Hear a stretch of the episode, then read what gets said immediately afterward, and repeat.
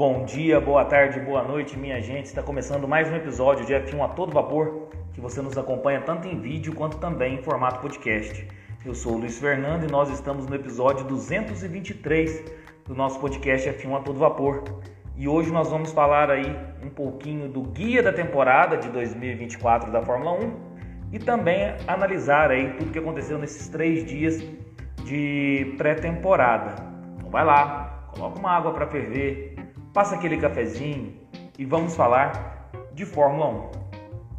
É, eu vou ter convidados hoje aqui para nossa live, como já é de costume, o Vinícius e o Egleison também do Somos Fórmula 1. Então eu já vou ter convidados aí para estar tá conversando comigo. Nós vamos falar um pouquinho hoje do, do guia da temporada de 2024, rapidinho. Vamos analisar aí esses três dias de pré-temporada e também comentar algumas notícias aí que aconteceram nesse período que nós tivemos assim de férias. A nossa primeira live de 2024, eu estava com saudade de, de fazer lives, então a nossa primeira live, estou na expectativa aqui de daquela resenha de sempre. Aproveitar aqui para dar uma boa tarde para o Walter. Boa tarde, Walter. Bom que você está participando com a gente aí. Já estou adicionando o Vinícius aqui. Fala, meu caro, tudo tranquilo? Fala, Luiz, pessoal que nos acompanha aí no YouTube, nas plataformas digitais. É um prazer estar voltando aí às lives em 2024, né? Tava com saudade, viu, cara? Pô. Tava com saudade dessa resenha. Ô, rapaz, agora vou te falar, né? É, ano novo, problemas velhos, porque eu não tô te enxergando. Sério? não é possível. Meu Deus. Eu tô te vendo. E vocês me falem se vocês estão vendo. É, vocês estão vendo a mim ou o Vinícius aí. Cara, e aí? Tudo tranquilo? Como é que passou de, de, de final de ano aí, início de 2024? Rapaz, tudo bem, graças a Deus. Os boletos se acumulando, mas a gente vai dando um jeito, né? Faz aquele velho sorteio, toca pra cima, o que cair, a gente pega e paga. Sempre, sempre, sempre. E agora Isso aí, é o seguinte, né? Não pode. Tudo é Grenal agora, né, Luiz? A verdade. É, é, é amanhã, né? Amanhã. Amanhã é Grenal. Amanhã, amanhã. Clássico mais é, importante, importante ainda. E parece que se o Grêmio vencer, passa para o primeiro lugar no, no chão aí, né? Exatamente. É... Mas o Inter vem melhor, me parece também. Estão, Sim, estão falando aí que o Inter vem melhor. Falando rapidinho de futebol aí, né? É, o momento do Inter é melhor. O Inter fez é, contratações boas, né?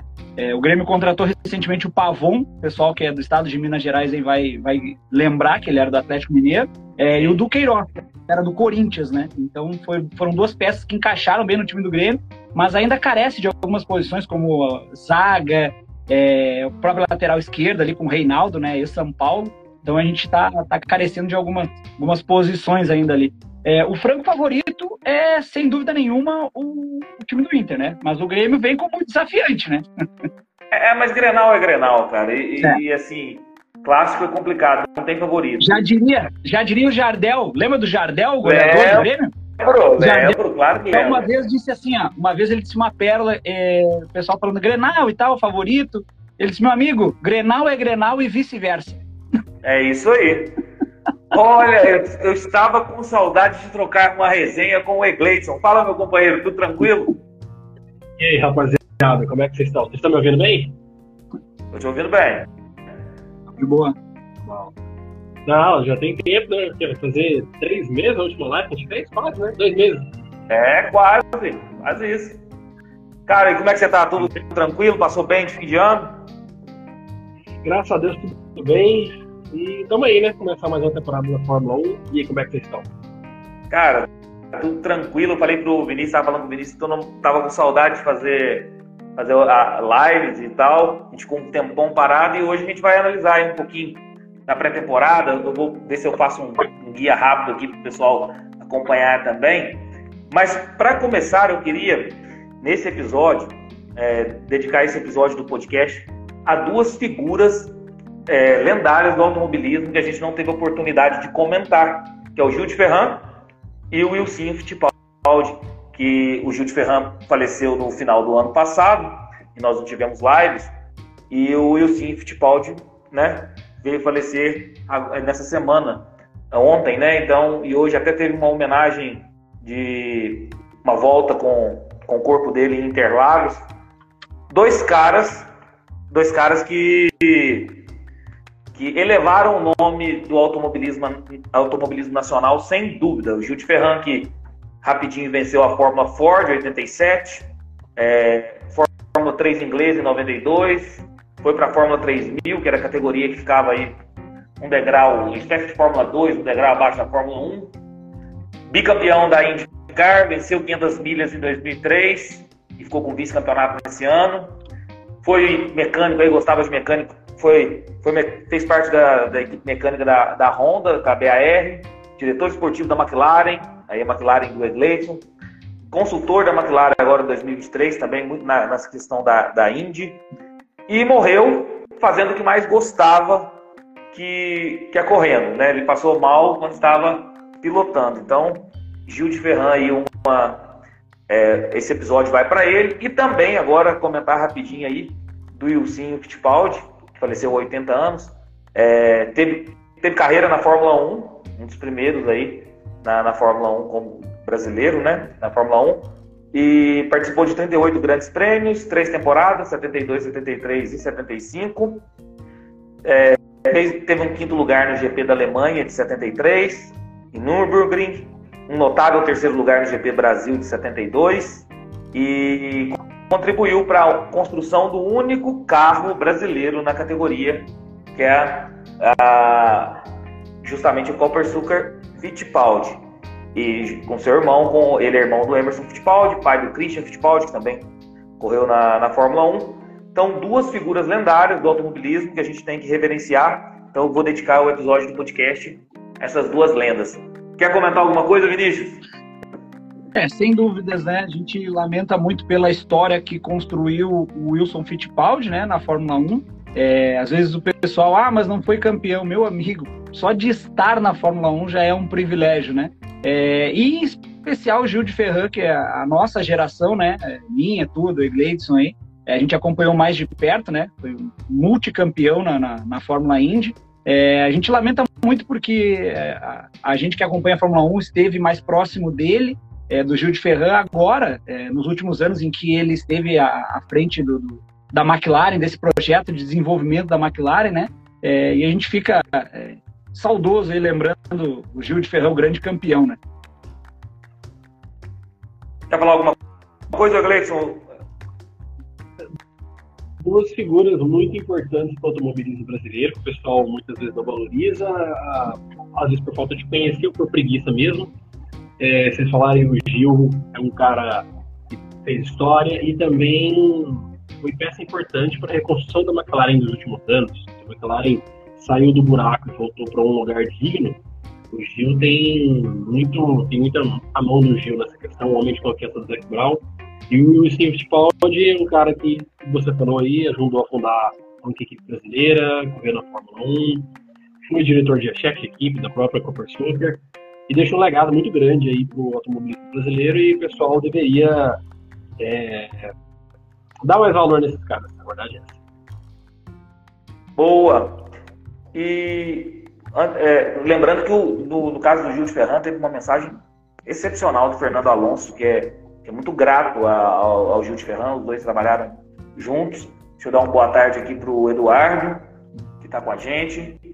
É... Inclusive, o, o Norris, Norris, o capacete do Norris agora nessa temporada tem inspiração na pintura do Gil e tem uma homenagem pro Gil no capacete do Norris. Ó, oh, ótimo, ótimo. Para esse primeiro GP agora do Bahrein já, né? É, Ó, o Eduardo é, comentando aqui que conheceu o senhor Darcy, que foi mecânico da equipe Copper Super Fittipaldi, foi vizinho dele também já está no, no, mundo espiritual, já faleceu também. Interessante. Um mecânico da Copper Super, conhecido do, do Eduardo. É, vou, vou, passar rapidinho aqui umas, umas novas regras aí da, da temporada de 2024. Tá dando eco para mim aí. Será que é a minha voz? Deixa eu tentar. Porque tem um telefone tocando aí. Beleza, vou continuar aqui. Há umas regrinhas aí básicas aí, principalmente na questão da sprint, que agora a alteração nas, na sprint aí para esse 2024, que é treino livre e classificação da sprint será na sexta-feira, nas corridas aí, nos finais de semana que tiver corrida sprint. Já a sprint, a classificação da corrida principal no sábado e a corrida principal no domingo. Alterou aí pouca coisa, mas uma, é, uma alteração aí em relação à, à sprint. E o DRS agora é, pode ser ativado logo na segunda volta. Antes era na terceira, é, a gente que joga também o game aí da Fórmula 1 sabe que ficava louco para chegar na terceira volta para poder ativar o, o, DRS. Agora vai ser na segunda volta. É, fora uhum. isso, o lançamento dos carros. Pode, pode falar. Cadê o F1 23 bem jogado aí? Vambora. Eu não tô com 23 ainda, vocês acreditam? Vocês acreditam? Eu tô com 22 ainda. Eu tenho que. Rapaz, a gente, tá Agora fazendo, vai... a gente tá fazendo uns pegas bonitos aí, o Gleidson, rapaz. É mesmo? Olha! Você tá jogando qual plataforma, Vinícius? Eu jogo no PS4. Ah, então, eu tenho, eu tenho que. Eu, tô, eu não tô com 23 ainda, eu tô com 22, mas bom saber, então. Eu vou ver se eu compro o Fórmula 1 23 aqui. Agora mesmo já lanço o 24. Então, pra gente jogar aí, voltar a jogar. Eu joguei bastante com o Gleidson aí, dei umas costas nele aí. é, ele lembra, ele lembra. É, lançamento dos carros rapidinho, para a gente já entrar depois na, na, na pré-temporada. Dia 2 de fevereiro, a Haas com o VF24, com um pouquinho com tons mais escuros ali. Dia 5 de fevereiro, a Williams FW46. Lembrando que a Williams a, a, renovou com a Mercedes como fornecedora de motor até 2030. Então, assim, já está esse, esse contrato com a Mercedes até 2030, aí fornece, a Mercedes fornecendo motores para a Williams. É o FW46, um azul escuro bem parecido é, com o do ano passado. Também no dia 5 de fevereiro, a nova equipe da Fórmula 1, podemos dizer, né, a Stake, antiga Alfa Romeo, um carro preto e verde, bem diferente. Vocês curtiram? Curtiram o carro da Stake, o Iglesias? Para ficar feio tem que melhorar muito. Mas é muito. é que estão tentando, tentaram falar essa questão da stake, que é um site de, de apostas, e a, a, Fórmula 1 não fala stake e vira, é, é software. Sim. É, é, também não gostei não, não curti não. Parece um pincel atômico ambulante. Eu não curti não. Dia 7 de fevereiro nós tivemos a, o lançamento da Alpine, o A524, adotou, adotou assim mais, é, mais a, a, cor preta na sua pintura até. Achei que a Alpine ficou mais bonita do que a do ano passado. Dia 8 de fevereiro, no, uma outra nova equipe, a RB, né, a antiga Alpha Tauri, é, com o v, VCarb 01, carro praticamente idêntico ao do ano passado, por questões aí contratuais, um novo nome, não Alpha, Alpha Tauri mais, a RB.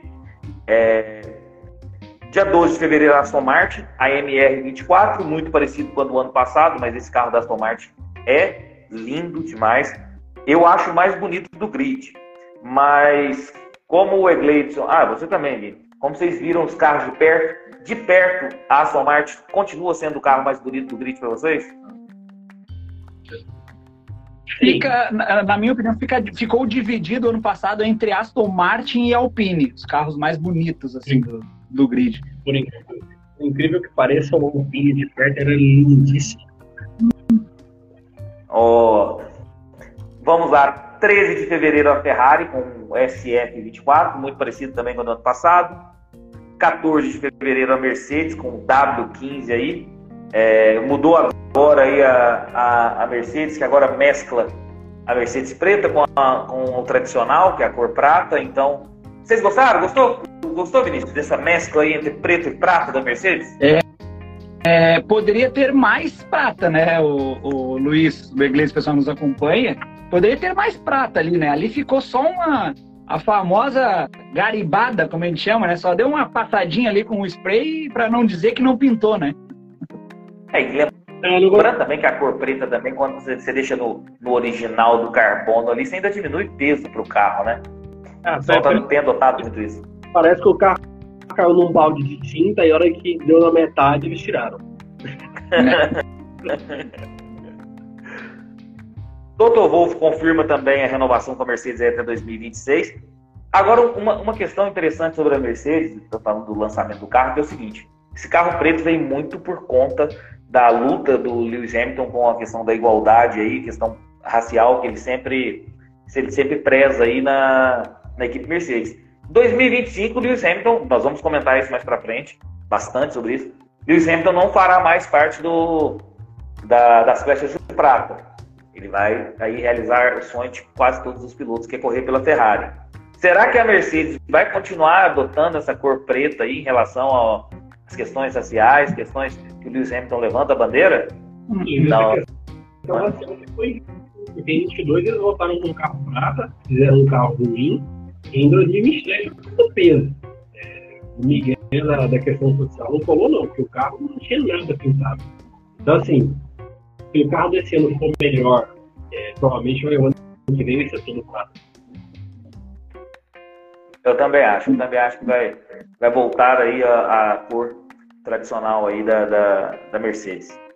Também no dia 14 de fevereiro a McLaren, a MCL 38, muito parecido com a do ano passado também. E, por fim, no dia 15 de fevereiro, a Red Bull RB20, muito parecido também com a do ano passado, mas questões aerodinâmicas nem tanto, nós vamos entrar nesse assunto aí quando a gente for falar da, da pré-temporada.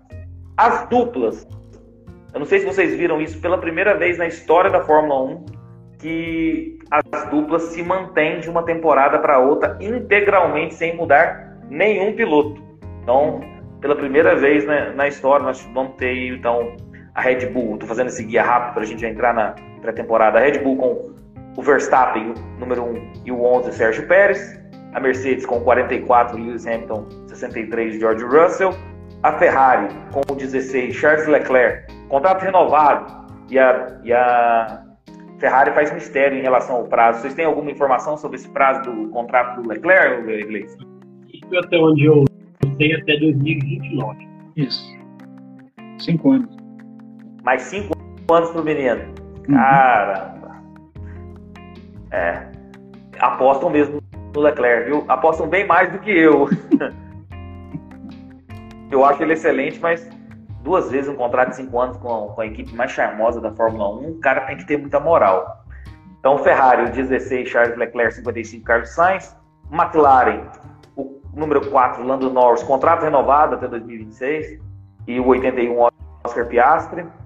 Alpine com o 10, Pierre Gasly, o 31, Esteban Ocon. A RB com o 22, Yuki Tsunoda e o 3, Daniel Ricardo. Aston Martin com 14, Fernando Alonso e o 18, Lance Stroll. Williams, 23, Alexander Albon. Número 2, Logan Sargent. A Stake, 77, Valtteri Bottas. 24, Diogo Anil. E a Haas, com 9, Kevin Magnussen. E o 27, Nico Huckenberg. É, vou deixar para falar mais para o fim do calendário. É, quero, quero começar aí com a pré-temporada. O Egleison, suas impressões impressões sobre a pré-temporada da, da, de 2024 da Fórmula 1? Dá para dá para ter algum prognóstico aí em relação, principalmente à segunda força, porque eu acho que a primeira força a gente já tem em mente quem deva ser? Luiz, eu tenho uma percepção diferente do que muitos falam de pré-temporada. Ah, que pré-temporada não serve para nada, que tempos de pré-temporada não serve para nada. Não é bem assim. É quem sabe analisar, sabe perceber, sabe ver o carro que é bom mesmo, sabe acompanhar. Então, assim, a Red Bull não fez os melhores tempos da pré-temporada, mas é nitidamente que o carro é superior. Em simulações de corrida, de classificação, eles juntaram um dos melhores instintos do Max Verstappen, e realmente foi o melhor, comparando assim, é, o melhor setor que o Verstappen fez nos dias, o segundo melhor setor, o E é o carro a ser batido. Dá, dá para dizer quanto que é, assim, Existem rumores que engenheiros da Mercedes falam que a Red Bull deve estar cerca de 8 décimos a um segundo à frente da Mercedes em de corrida. E a turma da Ferrari, da McLaren, fala em meio segundo. Primeira força sabe que vai ser Red Bull. O próprio Max Verstappen deu uma entrevista ontem falando que o carro faz tudo o que ele quer. Quando você vê um piloto, o cara do Verstappen dizendo que o carro faz tudo o que ele quer, o cara tem tanta confiança no carro ele sabe que vai. Se ele aponta o carro de, de um jeito, o carro vai, vai aceitar. Agora, em segunda força, provavelmente a Ferrari deve ter um segundo carro em, classificação, mas nas simulações de desgaste de pneu em ritmo de corrida, a Ferrari continua desgastando bastante pneu, um problema que vem de alguns anos, a Ferrari é uma das equipes que continua desgastando mais pneu, Red Bull que menos desgaste, e ali terceira força é aquele bolo, né? Mercedes, Aston Martin, McLaren, que devem fazer. A temporada não vai ser muito diferente do ano passado, não, Luiz. O top 5 não vai mudar. A verdade é essa. Talvez ali uma ARB surpreenda, mas a ordem vai ser essa: Red Bull, Ferrari, Mercedes com McLaren e depois ali a, a Aston Martin. Ser isso. É, ô, ô Gleice, antes da gente continuar com essa questão da, da, das forças aí, se você quiser tentar ou trocar o fone ou tirar o fone, tá dando um, o som não tá chegando muito nítido pra gente, não. Não sei se o pessoal que tá nos acompanhando e o do, do Vinícius chega, chegando bem. Hã? Melhorou agora? Melhorou? Me, melhorou bastante. Melhorou mesmo. Quer que eu repita então, alguma coisa? Olha, assim, se, se você quiser só, só, só elencar aí suas primeira, segunda e terceira força novamente, aí pode. Só, ficou bem assim, ruim o som. Red Bull, se tiver ruim, você só faz assim que tá ruim. Red Bull na frente, Ferrari em classificação deve ser segunda força, mas em ritmo de corrida deve brigar com Mercedes. E depois McLaren e Aston Martin. Eu não consigo ver nada muito diferente disso. Talvez uma surpresa, uma, uma RB da vida que surpreenda ali entre esse grupo, porque o carro deles é muito bom. É, e visualmente, você olha o carro da Red Bull, o carro é no trilho, até comentei com o Vinícius. Carro no trilho o tempo inteiro. E você, eu, vi muitas vezes o Russell, o Hamilton, tendo muita dificuldade com o carro da Mercedes em, em volta rápida, Norris da mesma forma, e o carro da Ferrari também muito estável. Então, top 5 vai ser esse. Né? Não vai ser muito diferente do que foi 2023, ao meu ver. É, eu também, eu também vejo dessa forma. Eu acho que o, é, o próprio Fernando Alonso também deu uma declaração falando, gente, nós vamos disputar entre os 19 aqui. campeão já é o Max Verstappen, o melhor carro é Red Bull e nós vamos disputar entre a gente aqui. E a Red Bull ganhou desempenho e é, eu vejo também que as demais equipes ali que brigam pela segunda força ganharam também desempenho, mas eu ainda acho que a Red Bull é, é ampla favorita, como vai ser campeã de, de construtor, provavelmente. E outra coisa, eles não atualizaram o carro no passado. Só guardando, é, assim, segunda metade da temporada ali, quase não teve atualização da Red Bull, a gente comentou isso em live, e guardando tudo aí para 2024. Eu acho que a Red Bull vem muito à frente, o carro está muito, muito acertado. Você também acha, Vinícius? Ah, com certeza, é, Luiz. Eu até vou um pouco mais além. Eu acho que esse cenário se mantém até 2025, né? De, de dominância clara da, da, da Red Bull, né? Então, acho que 2023, 24 e 25 é, vai ser um triênio ali de dominância é, total da, da Red Bull e do Max, né? E aí, quando a gente ouve uma declaração, como o Egleidson falou, né, que o Max deu ontem, de que o carro faz tudo o que ele quer e dá aquele sorriso é, que só o sorriso fala por si só, né? É, a gente já, já sabe que vai ser um ano em que dificilmente a gente vai ver uma, uma vitória de alguma outra equipe, né? É, eu também acho que que a Red Bull vai sobrar. E só talvez eu não vejo a Ferrari talvez como essa segunda força igual o Egleison está ponderando.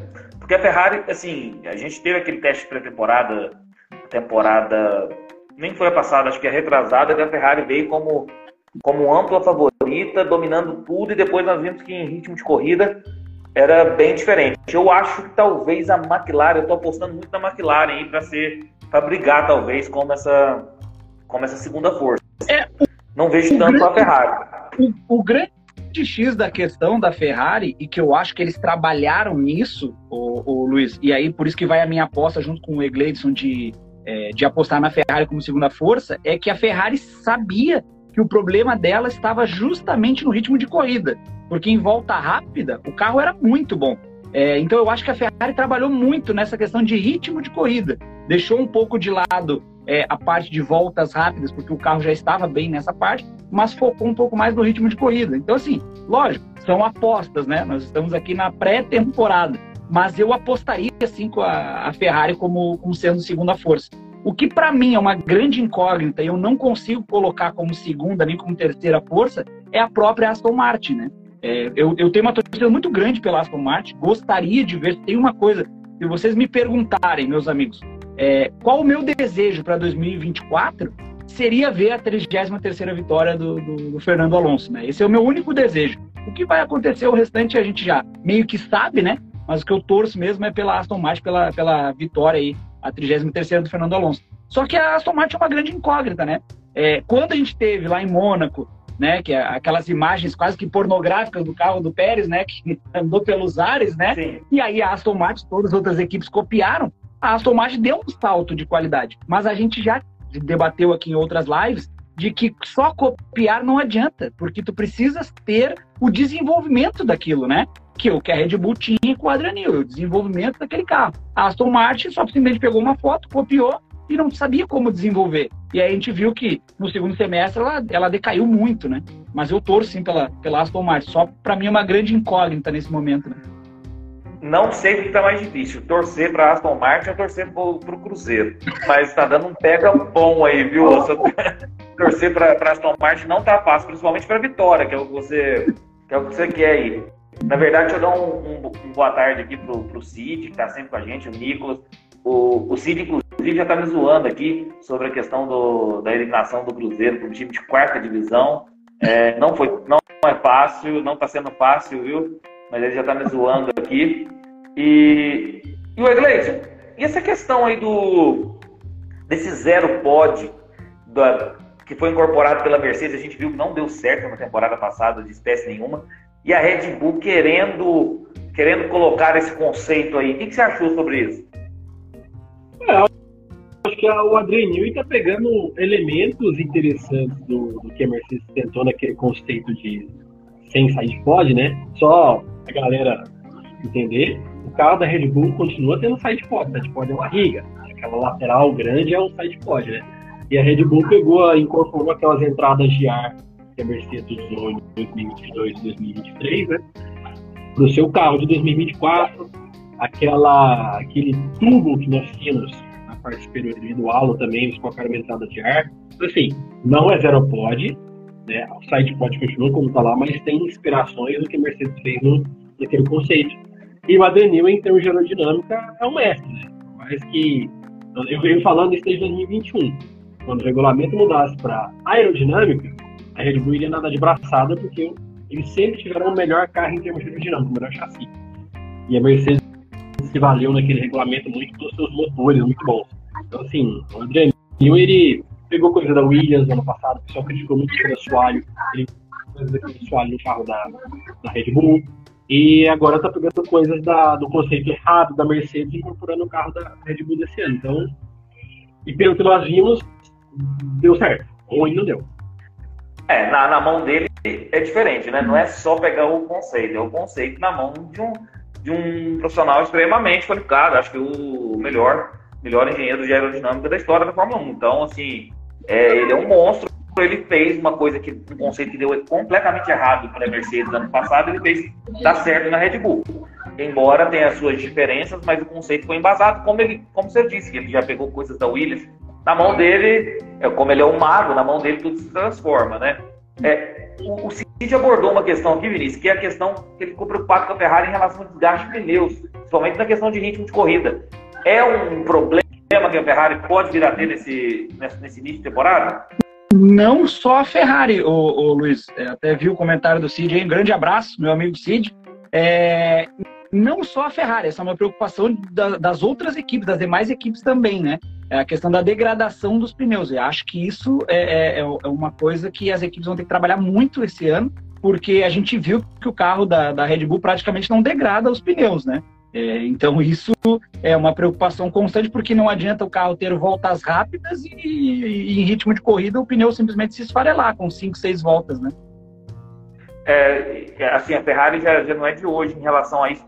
Eu ainda acho porque o que acontece? Os testes, assim, os números, vou até passar os três primeiros de cada dia aqui, isso mostra claramente que a Ferrari vem com um bom desempenho, sem sombra de dúvida. Mas eu ainda sempre fico com o pé atrás em relação à Ferrari, em relação a ritmo de corrida, erro de estratégia, é, erro dos pilotos. Então ainda, eu ainda fico assim com, a, com Lando Norris e Oscar Piastri juntamente com a McLaren como o melhor conjunto para brigar pela segunda força. Posso estar errado? Claro é só pré-temporada, mas eu ainda fico com isso. Mas, por exemplo, no, no primeiro dia da pré-temporada, vou passar só os três primeiros. Max Verstappen, primeiro, com o tempo de 1,31,344, deu 142 voltas.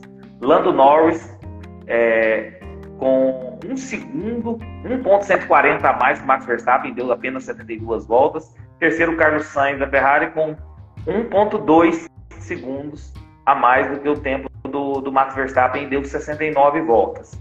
É, Luiz, é, pode, pode falar. Deixa eu abordar aqui um assunto que nós três fomos unânimes no ano passado, em, no início da temporada, né? Em elegermos a, a, dupla de pilotos da Mercedes como a melhor do grid, né? Em 2023. Isso no início de 2023, né? É, e tu levantaste uma, uma questão que eu acho totalmente pertinente e agora eu estava pensando, é, eu acho que a gente pode é, aqui rapidamente, é, acho que vai ser meio que unânime também, mas para mim, pelo menos, a melhor dupla de pilotos do, do, do, grid de 2024 é a da McLaren. É Lando Norris e Oscar Piastri. Né? Então, não pela, sei, não sei a opinião de vocês. Mas, né? Sim. Eu, eu, acho, eu acho que pelas circunstâncias. Porque eu acho que, primeiro, nós temos que. Eu, eu também concordo com você. Eu acho que as circunstâncias. Primeiro, é um ano a mais de vida do Hamilton. Eu sei que é um ano a mais de vida para todos os pilotos. Mas quem é, é, mais veterano, eu falo isso porque eu também estou chegando nessas idades aí, então é diferente o metabolismo aí. Então, o que, que acontece? O passar de 21 para 22 é completamente diferente do passar de 34 para 35, de 35 para 36. O Egleison tá rindo aí porque ele sabe o que, que é isso também. Então, ou seja, é um ano a mais para o Hamilton, que é diferente de um ano a mais para o Verstappen para o Norris, né? Você tá mudo. Tá mudo, Egleison. Tá mudo. Você tá mudo, Egleison. Ó, uma explicação do dia a dia. Nós estamos comparando atletas com pessoas normais. Mas, Luiz, quando você tinha 24, 25 anos, você tomava ali aquela meia dúzia de cerveja e trabalhava no outro dia, zero. Dava nada. Nada, dava nada. Agora, hoje, você toma meia dúzia de cerveja e vai trabalhar no outro dia, meu. A, ca a cabeça, uma pipoca, assim, ó. Né? É, mas é, aí, ó, mais ou menos isso que o, que o Gleison explicou. Então, assim, é, é, um ano a mais de vida para o Hamilton e, e, o Hamilton também, eu acho que essa temporada, se a Mercedes não proporcionar vitórias para ele, que é bem provável, eu acho que ele não tende a, a, a ir com tudo, não. Porque ele já vai estar pensando muito mais na temporada de 2025 para finalizar provavelmente a carreira na, na Ferrari. Então, hoje, pela idade, pelo momento, eu também vejo a da, a da McLaren como a, como a, mais qualificada do grid. O Oscar Piastri, na segunda metade da temporada aí do ano passado, ele, ele, ele encontrou o carro, encontrou o talento que eu tinha falado desde o início, postava nele no De Vries, é, errei com o De Vries, mas com, com o Piastri não errei. Então o Piastri é um baita piloto, realmente pode ser essa dupla a mais completa do, do grid atualmente. O, Segundo dia, o Carlos Sainz liderou com um tempo de 1,29,921, 84 voltas. E o Sérgio Pérez em segundo, 7 décimos a mais, com 129 voltas. E o Hamilton em terceiro com 1,1 segundos atrás, aí 123 voltas. Essa volta do, do Carlos Sainz, 1,29,921, foi a, a volta mais rápida dos três dias de pré-temporada. E o Egleison parece que comentou que ela se aproximou muito do tempo de pole do, da temporada passada, não é isso? Tá mudo? A pole, a pole do Verstappen ano passado foi 1,29,7. Dois décimos abaixo do tempo que o Sainz fez em pré-temporada.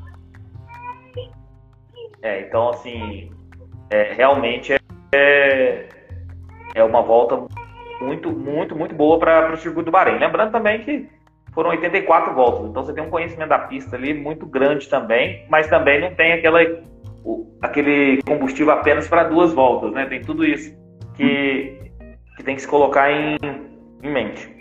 E no, dia, e no terceiro dia, último dia, ontem, Charles Leclerc liderou com o tempo de 1,30,322, deu 74 voltas. Segundo George Russell, com apenas 46 milésimos de diferença. 67 voltas. Em terceiro, a Stake com Joe Guanyu, apenas 3 décimos aí do tempo do, do Leclerc, 85 voltas. Por isso que eu falo que pré-temporada é complicado, né? Joe Guanyu aí com, com a stake com 3 décimos do tempo do Charles Leclerc, isso aí sabe o que, que acontece que eu vi muito? Que é o seguinte, você pega, geralmente você pega um carro, coloca aí combustível para duas, três voltas, quando você é equipe pequena. Você pega combustível para duas, três voltas, dá uma volta voadora para fazer um, um, um, resultado desse e agradar os patrocinadores, entendeu? Tem muito disso também, velho. Principalmente em pré-temporada. A stake aí, não sei se é o caso, mas vai lá, coloca pouco combustível, deixa o Diogo Anu fazer uma volta voadora, ter os primeiros tempos aí, isso agrada os patrocinadores no, no final do dia. Né? Porque, querendo ou não, tá nas cabeças lá mesmo, a gente sabendo que não reflete a realidade, né? E perguntaram aqui para mim sobre a Alpine. Ô Vinícius, o que, que, você acha que nós podemos esperar da Alpine para essa, essa temporada aí? O que, que, você viu da Alpine no, na pré-temporada? Olha, Luiz, é... não tem muito o que esperar da Alpine, não. Eu acho que a Alpine, é, cada vez mais, conforme os anos passam, a Alpine vai descendo de, de, de posições, né? É, tem muito que, o que falar da Alpine. Acho que é uma decepção, né? A gente, a gente que apostou, me lembro que eu e tu nós apostamos é, na, na, na, Alpine, né? Na, nas temporadas passadas, mas ela, ela vem decepcionando, né? Espero que reaja, mas não é o que o, o cenário vem mostrando pra gente, né? Não, não, sem sombra de dúvida. E tem bons pilotos, viu? Gosto dos dois pilotos. Gosto tanto do, do da pilotagem do Pierre Gasly quanto do, do Esteban Ocon. Mas não, não vem mostrando é, muita coisa, ah. não. Tá a opinião é uma vergonha. Pode. A opinião é uma vergonha, porque uma equipe tem estrutura de equipe grande, tem dinheiro para burro para poder gastar, só faz contratação ruim, ambiente ruim, troca chefe de equipe todo ano, a Alpine todo ano tem uma chefe de equipe. E eu já estava vendo no Twitter o pessoal comentando que o desempenho de pré-temporada foi tão ruim, tão ruim, que já estão pensando em fazer um limpa novamente na Alpine. Fazer um limpo. E assim, só de olhar para o carro da Alpine, eu tô comentando no grupo. Você olha o carro da Alpine, o carro é feio é, em termos de pintura. O carro é todo quadrado, todo esquisito. É parece aqueles carros que a Fórmula 1 divulgou no regulamento, lembram? Aquele carro meio prateado com vermelho. O carro é aquilo. Então, assim, é. não dá para não dá para defender a Alpine. A Alpine, não sei se quer sair logo da Fórmula 1, quer vender para alguém, mas é complicado. A equipe tem tanta estrutura, tanto dinheiro, não, não, não entregar um arroz com feijão. É. O, Luiz. Fala, meu amigo. Deixa eu, eu pedir licença para vocês, que eu tenho um compromisso agora a pouco, agora daqui a pouco. É, e aí, para não, não me atrasar aqui, eu, eu dei uma comparecida aqui na live para a gente poder conversar. É, vou continuar acompanhando aqui na live agora como, como espectador, né? É, mas queria agradecer é, de pronto aqui a, a, participação, a companhia dos amigos e ansioso já para estarmos juntos aí na, na live pós-GP do Bahrein, hein? Segunda-feira estaremos juntos, pode ficar tranquilo. É, aqui também não, não, vai ter tanto mais é, questão da pré-temporada, não. Vou comentar alguns assuntos com o Gleison também. Se ele tiver aí também com, com, compromisso, a gente vai, vai sempre ajustando aqui. Sem problema, estaremos juntos segunda na live pós-GP do Bahrein, beleza? Se Deus quiser. Obrigado, meus amigos. Até segunda-feira que vem. Até, abraço. Valeu, tchau, tchau. Oi, Gleison, já que você falou sobre o... a questão da, da, da vergonha que é a Alpine, cara, e essa questão aí, a FIA autorizou a Andretti no início da, do ano aí, a gente não comentou nada sobre a questão das notícias, mas a Fórmula 1, aquela questão de repartir o bolo ali, não é nada agradável para eles é, negaram a entrada da Andretti na Fórmula 1, seja 2025 ou 2026, e eles tiveram duas notas aí à imprensa que foram assim arrebatadoras, criticando muito, muito, muito a Fórmula 1 por conta disso. Cara, você tem uma Haas, uma Alpine lá capengando e não deixa a Andretti entrar na Fórmula 1 é complicado, né? Eu já esperava isso, né, que isso fosse acontecer. As equipes da Fórmula 1 que não querem a presença da Andretti. Ah, e assim, ai, fizeram uma desculpa bem esfarrapada que Andretti não agregaria tanto a Fórmula 1 e, e o que você falou. O que, que a Haas agrega? Nada. É, o que eles vão fazer, vão embarrigar a Andretti até 2028, que é a possibilidade que disseram que vão analisar uma entrada da Haas em 28, da Andretti 28. A Andretti ia trazer uma equipe consagrada no automobilismo que corre da Indy, da Fórmula E, da Extreme E, né? Que tem é, gabarito, que estava com, com o apoio da, da GM, né? Em termos de fornecimento de motores, né? Trazendo o nome da Cadillac junto e falar que a equipe não agrega, não agregaria o suficiente. O que eles vão fazer é o seguinte: vão esperar passar 2026. Provavelmente devem aceitar a entrada da Andretti em 2028. A taxa de entrada, que era 200 milhões de dólares, devem triplicar, devem triplicar ou quadruplicar, arrancar mais dinheiro ainda e aí aceitar a entrada da Andretti, que até lá talvez uma Alpine da vida ou uma Haas já tenha sucumbido aí a, as temporadas, mas a Fórmula 1 eu já esperava. Assim, se, se, alguém tinha esperança da entrada da Andretti agora, eu, eu não tinha, muito sincero. É, na, na verdade, eles colocaram até questão dessa questão de se, se vai agregar, se tem a história para para entrar na, na, Fórmula 1, sendo que o Mario Andretti foi campeão da Fórmula 1, a Ferrari, e, e a gente tem uma equipe como a Haas que não, não tem nada de história, né?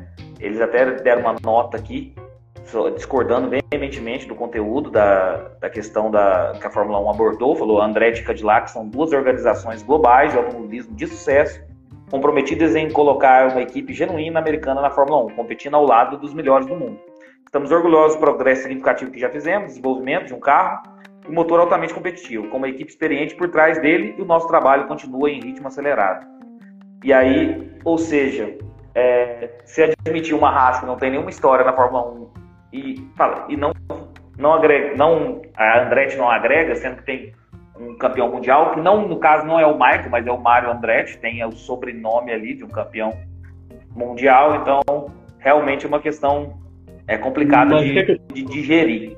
Tem gente que pode estar que eu vou falar, mas é, é, é um pouquinho de medo também, viu? As, as equipes é, europeias da Fórmula 1 têm medo das entradas das equipes norte-americanas. Porque hoje o teto orçamentário diminuiu, você tem que ser mais competente do que rico na Fórmula 1. Eu acho que o dinheiro ajuda mais aquele que decidiu o dinheiro no ano passado, não faz mais tanta diferença. E eles têm medo da trupe americana começar a invadir equipes como Andretti, como Ganassi, Penske, que são nomes muito fortes no automobilismo, se encantarem pela Fórmula 1 e quiserem brincar. E os caras sabem fazer bons carros com pouco dinheiro. Sabem fazer carros bons com pouco dinheiro. Então acho que os, os europeus também têm um pouquinho de medo da, de aumentar a competitividade. Eu estou dizendo que a Andretti vai entrar na Fórmula 1 e vai ser campeã de cara. Mas é uma equipe que vem para elevar ali o meio do pelotão, para disputar, se uma Penske que vem junto, uma Ganassi, equipe de ponta. Então acho que tem um pouquinho de medo. É, falando assim, então, de, de não de dessas questões de, da, da Andretti aí de sair ou não. E o, nós fomos surpreendidos também com, com o Gunter Steiner fora da Haas aí. Vou ver se eu pronuncio certo o nome do substituto. Ayayo Komatsu, o novo chefe da Haas aí. Uma demissão por telefone, ele se disse extremamente decepcionado. O que, que você achou de, de tirar o Gunter Steiner? Agora a Haas ganha um campeonato mundial ou não? Não, acho que não vai mudar nada. Acho que o Gunter ele teve um papel importante ali de líder, né? Ajudou a arrecadar patrocinadores para a Haas, mas tecnicamente acho que não é um cara que agregava muito para a equipe. É, ele era bom na parte, na parte de, de, de mídia, né? De, de Netflix. Ele é, virou... era realmente o personagem. Personagem. Virou um personagem, mas, acho, mas eu acho que em termos de desempenho ali, né, eu falo na gestão da equipe, acho que não vai mudar muita coisa. É, ele, ele, se diz, assim, decepcionado também. Acho que muito pela questão de uma. Ele acha que uma ingratidão, porque, segundo ele, na, na pandemia, em 2020, a Haas estava para fechar as portas. E ele, com essa questão dele aí, conseguiu os recursos. Olha que beleza. Meninão! Tudo bem? Tudo jóia? E ele se diz, se diz ingrato porque ele conseguiu em 2020 fundos, né, recursos para e a Haas ia fechar a porta e conseguiu recursos para conseguir deixar a Haas ainda na categoria. Realmente se diz desempenho, eu acho que não muda muita coisa nada. Ele conseguiu um oitavo lugar em 2016, 29 pontos. Oitavo lugar em 2017, 47 pontos. Um quinto lugar em 2018, 93 pontos. Um nono lugar em 2019, 28 pontos. 2020, nono lugar, 3 pontos. 2021, décimo lugar, 0 pontos. 2022, oitavo lugar, 37 pontos. E décimo lugar novamente aí, 2023, 12 pontos, né? Assim, o melhor desempenho da Haas com ele foi justamente um, um quinto lugar em 2018. Diga-se de passagem, eu não, não, lembrava disso. Eu não lembrava que em 2018 a Haas tinha feito uma temporada tão, tão boa, a ponto de ficar em quinto lugar. E o seu... começou bem na forma. É. Eu não, eu não imaginava esse quinto lugar, não lembrava, na verdade.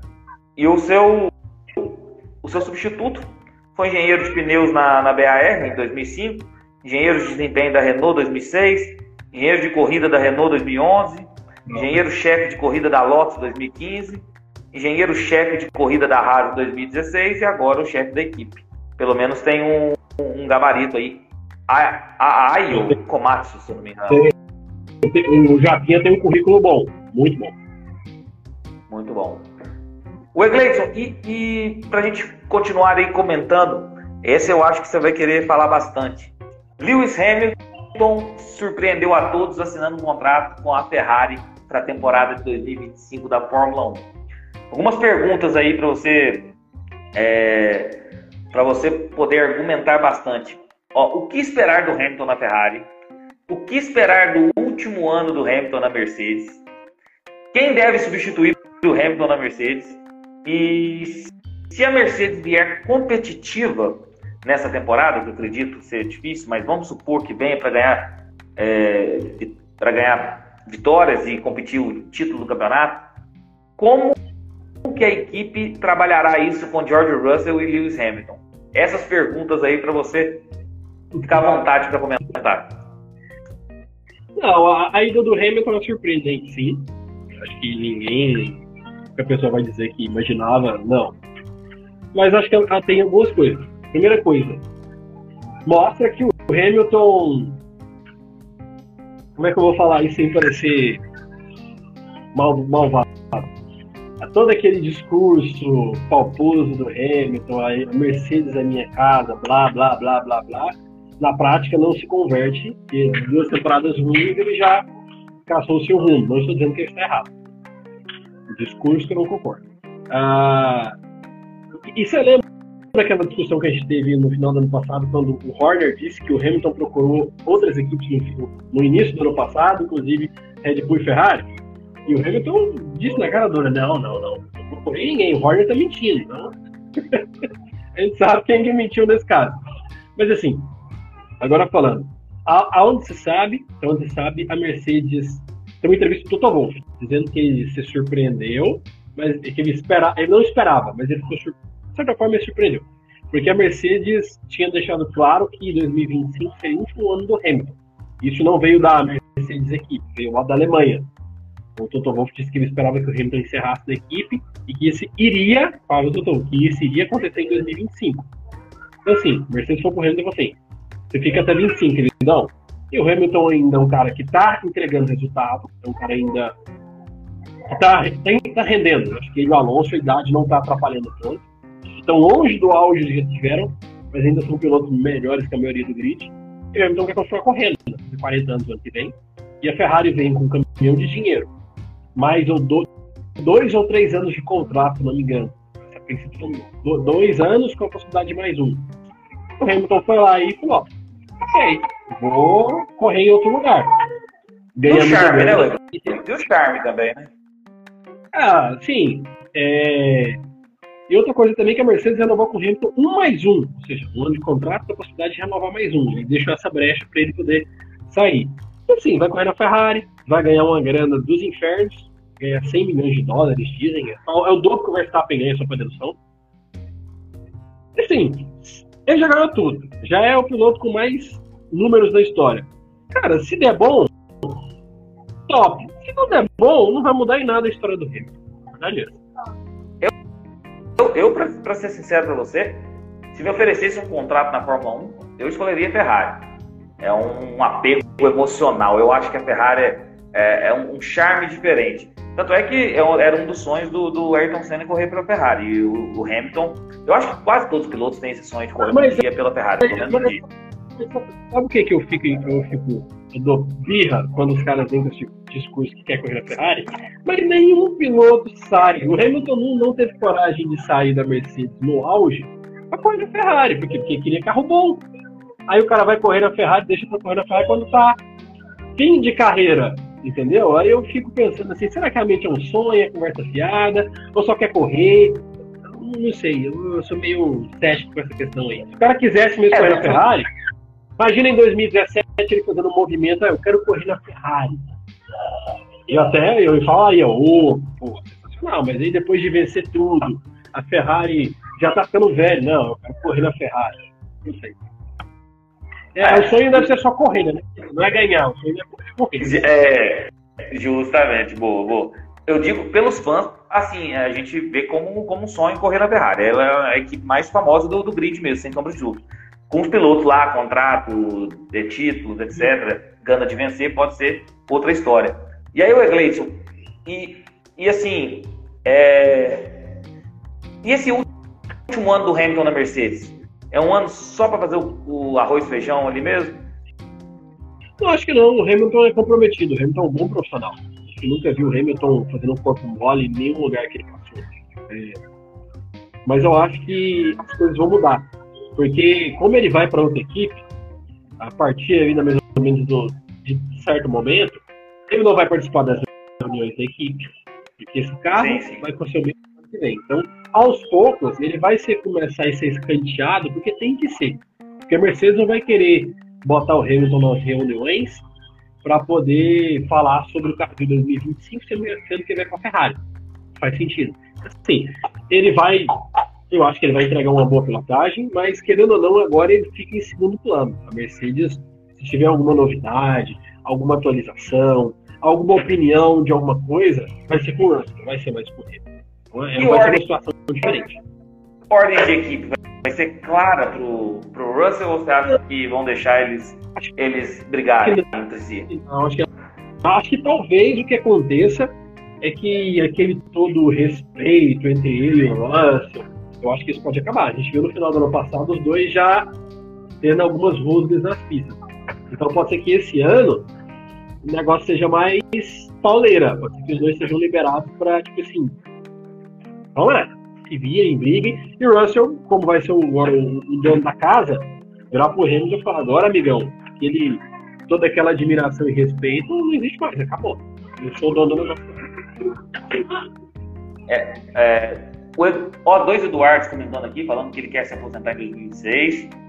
É, ele quer ter uma Ferrari, aí o Eduardo Diamante falando, ele já tinha comprado uma Ferrari antes e depois ele vendeu. Não, o Hamilton sempre teve uma Ferrari preta aí, que ele andava nos Estados Unidos com ela, isso é desde a época de Mercedes, quando ele.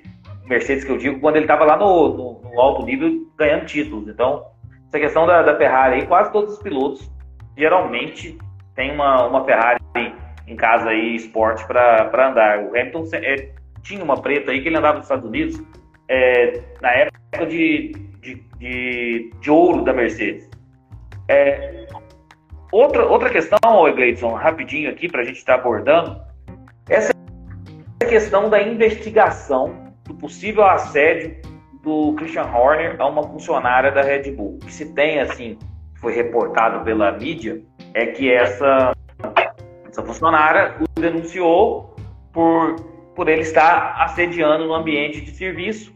Foi até sugerido por um funcionário da empresa que ele, pedi, é, que ele pedisse exoneração, que ele saísse da, da Red Bull. E a Red Bull está quietinha, não comenta nada é, em relação a isso. O que, que nós que, podemos esperar aí dessa questão da, da investigação do, do Christian Horner? Será que ele vai dar um tempo? Será que vai ficar por isso mesmo? É até difícil comentar que as informações toda hora aparecem uma coisa nova, a gente não sabe de fato qual que é o assunto específico. Foi, primeiro foi, era um funcionário, depois era uma funcionária, aí disse que foi um evento, e assim, as histórias vão se cruzando. Enfim, é, o Horner teve presente no lançamento do carro, como figura principal ali, dando entrevista, o Horner participou da pré-temporada, estava ali, estava ele, o Helmut Marko, o Adriano e todo mundo. Então, assim, eu acho que se a Red Bull quisesse realmente tirar o Horner, não faria muito sentido ficar colocando ele nos eventos da equipe já em atividade. Eu acho que não, não, não justificaria. Mas eu me surpreenderia se porventura ele fosse mandado embora. Mas vindo da, vindo do, da, da metodologia de trabalho da Red Bull, acho que pode ser que ele não saia. Pode ser que eles meio que deem uma escondida na figura Horner durante um tempo até passar essa questão. Mas dizem que dia 28 deve sair aí alguma definição em relação a isso. Mas sim, vai mandar o cara embora agora, faltando um, para começar a temporada? Não era mais fácil botar ele de licença, esperar isso se resolver, para depois mandar embora? Você pega o cara e bota ele para participar de tudo. Lançamento, pré-temporada. Talvez se, se a Red Bull não quisesse ele ali, ó, não vai nisso aqui, não vai assado, o Horner está suspenso até as investigações serem concluídas e ele ter uma definição. Então, se ele está participando disso tudo, eu acho que é porque ele tem muita influência e pode ser que ele fique sim. É, eu também acho que sim, mas embora assim, é, a Red Bull nem eu acho que a Red Bull nem vai se manifestar em relação a isso, vai deixar, vai tocar o barco do jeito que está. Acho que não vai ter manifestação formal em relação a isso também, se eles quiserem deixar da, da forma que se encontra, pode ser também. É, vou passar aqui então rapidinho o total de, de voltas completadas aí. A Haas, a líder, né? 441 voltas nesse teste pré-temporada, seguido da Ferrari, 416. Red Bull, 390 voltas. A Kik Sauber, né? 379 voltas. Aston Martin 379 voltas, ARB 366 voltas, Mercedes 360 voltas, Alpine 333 voltas, McLaren me surpreendeu 327 voltas apenas e a Williams 299 voltas, não atingiu nem a casa dos 300. Eu fico até meio receoso em relação ao Williams se o motor tá vai vir, embora seja motor Mercedes, vai vir 100% para essa primeira etapa, porque deu muito pouca volta, né, a Williams, né? A Williams a McLaren surpreendeu aí em relação ao número de voltas. É, a, a, e a Haas surpreendeu com a quantidade de voltas que deu, foi a, a líder com 441 voltas. Outra questão do, da, da pré-temporada, Iglesias, os bueiros foram protagonistas nos testes, né, cara? É, a questão dos bueiros ali foi realmente uma questão que, que, que preocupou todo mundo ali, né? No, no, principalmente no segundo dia e terceiro dia, né? Tá mudo. Tá mudo. Ah, pois é. Fica no Bahrein, né? Ah, se fosse no Brasil, imagina. É. O, o mas até o, o Adrenil falou que isso aí é, é normal de acontecer, que não. Que a gente não tem que se preocupar, não. Até achei. Não entendi qual, qual foi o argumento que ele quis esboçar, mas ele disse que está no, no, tamanho correto, está no, no no patamar correto o bueiro ali. E eu ainda acho que algo tem que ser feito, porque já foram dois treinos aí com bandeira vermelha por conta de, dessa questão é. do, dos bueiros, né? Essas coisas têm que acontecer na pré-temporada. Se acontece numa corrida, no qualify com o Verstappen na vida, com o Hamilton, aí a dor de cabeça é grande. Acho que comentamos tudo, Iglesias. E Acho que sim. Deu para falar um pouquinho de tudo. Eu vou mencionar só o, o, calendário aqui, mas é só, só, só menção mesmo, sem tanta, sem tanta questão. Acho que deu para comentar tudo e, e aí uma horinha de live do jeito que a gente que a gente previu mesmo, aí, uma horinha de live tranquilinho. E o seguinte, segunda-feira estamos firme e forte para para análise aí do, do GP do Bahrein? Tamo aí, sem dúvida. Então, vou só comentar o calendário aqui. Satisfação, Egleison. Tamo junto. Até segunda, se Deus quiser, então. Tá bom, um abraço. Fica com Deus, Luiz. Obrigado. Tchau, tchau. Abraço. Tchau, tchau.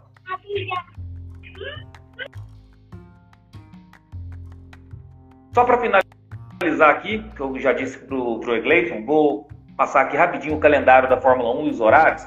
é, das 24 etapas desse, dessa temporada de 2024. Primeira etapa aí, o GP do Bahrein, dia 2 de março já. É, corrida no sábado por conta do Ramadã. Então, o GP do Bahrein às, às 12 horas, ou seja, meio-dia. Segunda etapa, o GP da Arábia Saudita, 9 de março, é, às 14 horas, 2 horas da tarde. Também corrida no sábado por conta do Ramadã. Aí nós temos aí um período de 15 dias de folga. Vamos para a terceira etapa, o GP da Austrália, 24 de março, uma hora da manhã. Depois nós temos aí mais 15 dias de folga, a quarta etapa, o GP do Japão, 7 de abril, 2 horas da manhã. Então essas corridas da madrugada aí. Mais 15 dias de folga. A quinta etapa, o GP da China, 21 de abril, 4 horas da manhã. Esse final de semana é final de semana de corrida sprint. Então, um final de semana diferente, tem corrida sprint a quinta etapa. Nós damos aí uma folga de 15 dias.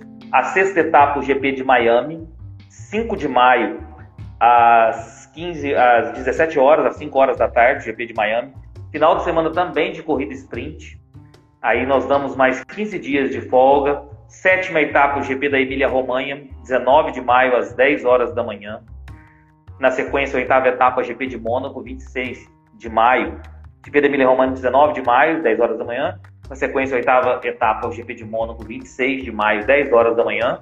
Aí nós temos um intervalo de 15 dias. A nona etapa, o GP do Canadá, 9 de junho, às 15 horas, né? Ou seja, 3 horas da tarde. Damos mais 15 dias de intervalo. Aí nós temos uma rodada tripla. Décima etapa, o GP da Espanha, 23 de junho, 10 horas da manhã. Lembrando que o GP da Espanha será em Madrid a partir de 2026. Nós temos aí o GP da Espanha sendo em Barcelona, um circuito que inclusive é um circuito muito misto, tem vários, vários tipos de, de, de questões para testes para o traçado aí para os carros. É utilizado muito pelos, pelos carros aí, porque tem curva de alta, curva de baixa, reta longa, então dá para se testar vários aspectos aerodinâmicos do carro, é, mas é um GP geralmente bem chato, né, que é o GP de Barcelona. Então a partir de 2026 será em Madrid. Então, décima etapa GP da Espanha, décima primeira etapa GP da Áustria, 30 de junho às 10 horas da manhã, final de semana com corrida sprint. E décima segunda etapa GP da Grã-Bretanha, 7 de julho, 11 horas da manhã. Então, rodada tripla aí, décima, décima primeira e décima segunda etapa. Depois nós damos um intervalo de 15 dias, décima terceira etapa o GP da Hungria, 21 de julho às 10 horas da manhã. Na sequência, 14 etapa GP da Bélgica, 28 de julho, 10 horas da manhã também. Aí nós temos as férias de verão da Fórmula 1, para a gente aqui inverno, né? Voltamos na 15 etapa com o GP da Holanda, 25 de agosto, 10 horas da manhã. Na sequência, 16 etapa, o GP da Itália, 1 de setembro, às 10 horas da manhã. Damos 15 dias de intervalo. 17 etapa, o GP do Azerbaijão, 15 de setembro, 8 horas da manhã. 18ª etapa, o GP de Singapura, 22 de setembro, às 9 horas da manhã. Aí nós temos, interessante, quase um mês de folga da Fórmula 1. E aí vamos para a 19 etapa, o GP dos Estados Unidos, 20 de outubro, 16 horas, ou seja, 4 horas da tarde, final de semana de corrida sprint. E aí nós temos uma rodada, a segunda rodada tripla da, do campeonato. Então, 19 etapa, o GP dos Estados Unidos, 20 etapa, o GP do México, 27 de outubro, às 17 horas, ou seja, 5 horas da tarde. E 21 etapa, o GP do Brasil, GP de São Paulo, 3 de novembro, às 14 horas, ou seja, 2 horas da tarde, final de semana com corrida sprint, então rodada tripla aí. Depois nós temos mais 20 dias aí de folga, de intervalo. Vamos para a 22 etapa, GP de Las Vegas, 23 de novembro, 3 horas da manhã. Lembrar que essa corrida é o sábado à noite, lá em Las Vegas, né? Todo o charme que a cidade tem. Então é uma corrida sábado à noite lá, 3 horas da manhã, para a gente aqui. 23 etapa, é, o GP do Qatar. A Minto, mais uma rodada tripla. GP do Qatar, dia 1 de dezembro, 14 horas, ou seja, 2 horas da tarde. Final de semana com corrida sprint no Qatar. E a, fechando a temporada, como sempre, 24 etapa, GP de Abu Dhabi, 8 de dezembro, 10 horas da manhã. Então serão 24 corridas neste, nessa temporada de 2024 da Fórmula 1. Passei para vocês o calendário rapidamente. Para finalizar só essa questão da pré-temporada, vou passar os tempos aqui rapidinho, que eu falei só os três primeiros, só para a gente ter uma, uma base aí do, da pré-temporada. Resultados do dia, do primeiro dia da pré-temporada. Primeiro tempo, Max Verstappen 1:31.344, deu 142 voltas. Segundo, Lando Norris. Terceiro, Carlos Sainz. Não vou mencionar os tempos dos demais, é, para ficar mais rápido. Terceiro, Carlos Sainz. Quarto, Daniel Ricciardo. Quinto, Pierre Gasly. Sexto, Lance Stroll. Sétimo, Charles Leclerc. Oitavo, Fernando Alonso. Nono, Oscar Piastri. Décimo, Joe Guanil. Segundo dia da, da pré-temporada. Foi a volta mais rápida do Carlos Sainz, né? 1,29,921. Ele deu 84 voltas. Segundo lugar, Sérgio Pérez. Terceiro, Lewis Hamilton. Quarto, Lando Norris. Quinto, Daniel Ricardo. Sexto, Charles Leclerc. Sétimo, Lance Stroll. Oitavo, Esteban Ocon. Nono, Valtteri Bottas. Décimo, Oscar Piastri. Terceiro lugar, quem foi o líder do, do ter, terceiro lugar, não, terceiro dia, perdão. Quem foi o líder foi o Charles Leclerc, tempo de 1:30.322, ele deu 74 voltas. Seguido aí George Russell, Joe Guanyu em terceiro, Max Verstappen em quarto, quinto Yuki Tsunoda, sexto Alexander Albon, sétimo Oscar Piastri, oitavo Fernando Alonso, nono Carlos Sainz, décimo Sérgio Pérez. Total de voltas completadas pela, pelas equipes: a Haas 441 voltas, Ferrari 416 voltas, Red Bull 390 voltas. Lembrando que essas voltas são os três dias acumulados. Quarto a Kick Sauber, né? Stake é, 379 voltas, Aston Martin também 379 voltas, RB, antiga AlphaTauri 366 voltas, a Mercedes 360 voltas, Alpine 333 voltas, McLaren 327 voltas, Williams 299 voltas. Pessoal, esse foi o vídeo de hoje aí, um guia rápido da temporada de 2024, análise da pré-temporada, comentando algumas notícias aí que veicularam todas as mídias sociais no que tange a Fórmula 1. Então nós fizemos esse aglomerado de coisas aí, um guia rápido, análise da pré-temporada e as notícias aí que ganharam repercussão nesse início da temporada de 2024. Então abrimos aí as nossas lives de 2024, tive a participação do Vinícius e do Egleison. E segunda-feira nós voltaremos aí com a nossa live em análise ao GP do Bahrein, é, não nessa segunda, na próxima, né? GP do Bahrein de 2024 da Fórmula 1. Nós voltaremos com as nossas, as nossas lives analisando aí tudo o que aconteceu em todos os grandes prêmios. Muito obrigado pela participação de todos. Tamo junto. Obrigado aí, o Eduardo, que está acompanhando. Então, até a segunda pós-GP do Bahrein para a gente analisar tudo o que aconteceu na corrida, tá bom? Um abração a todos e fiquem com Deus.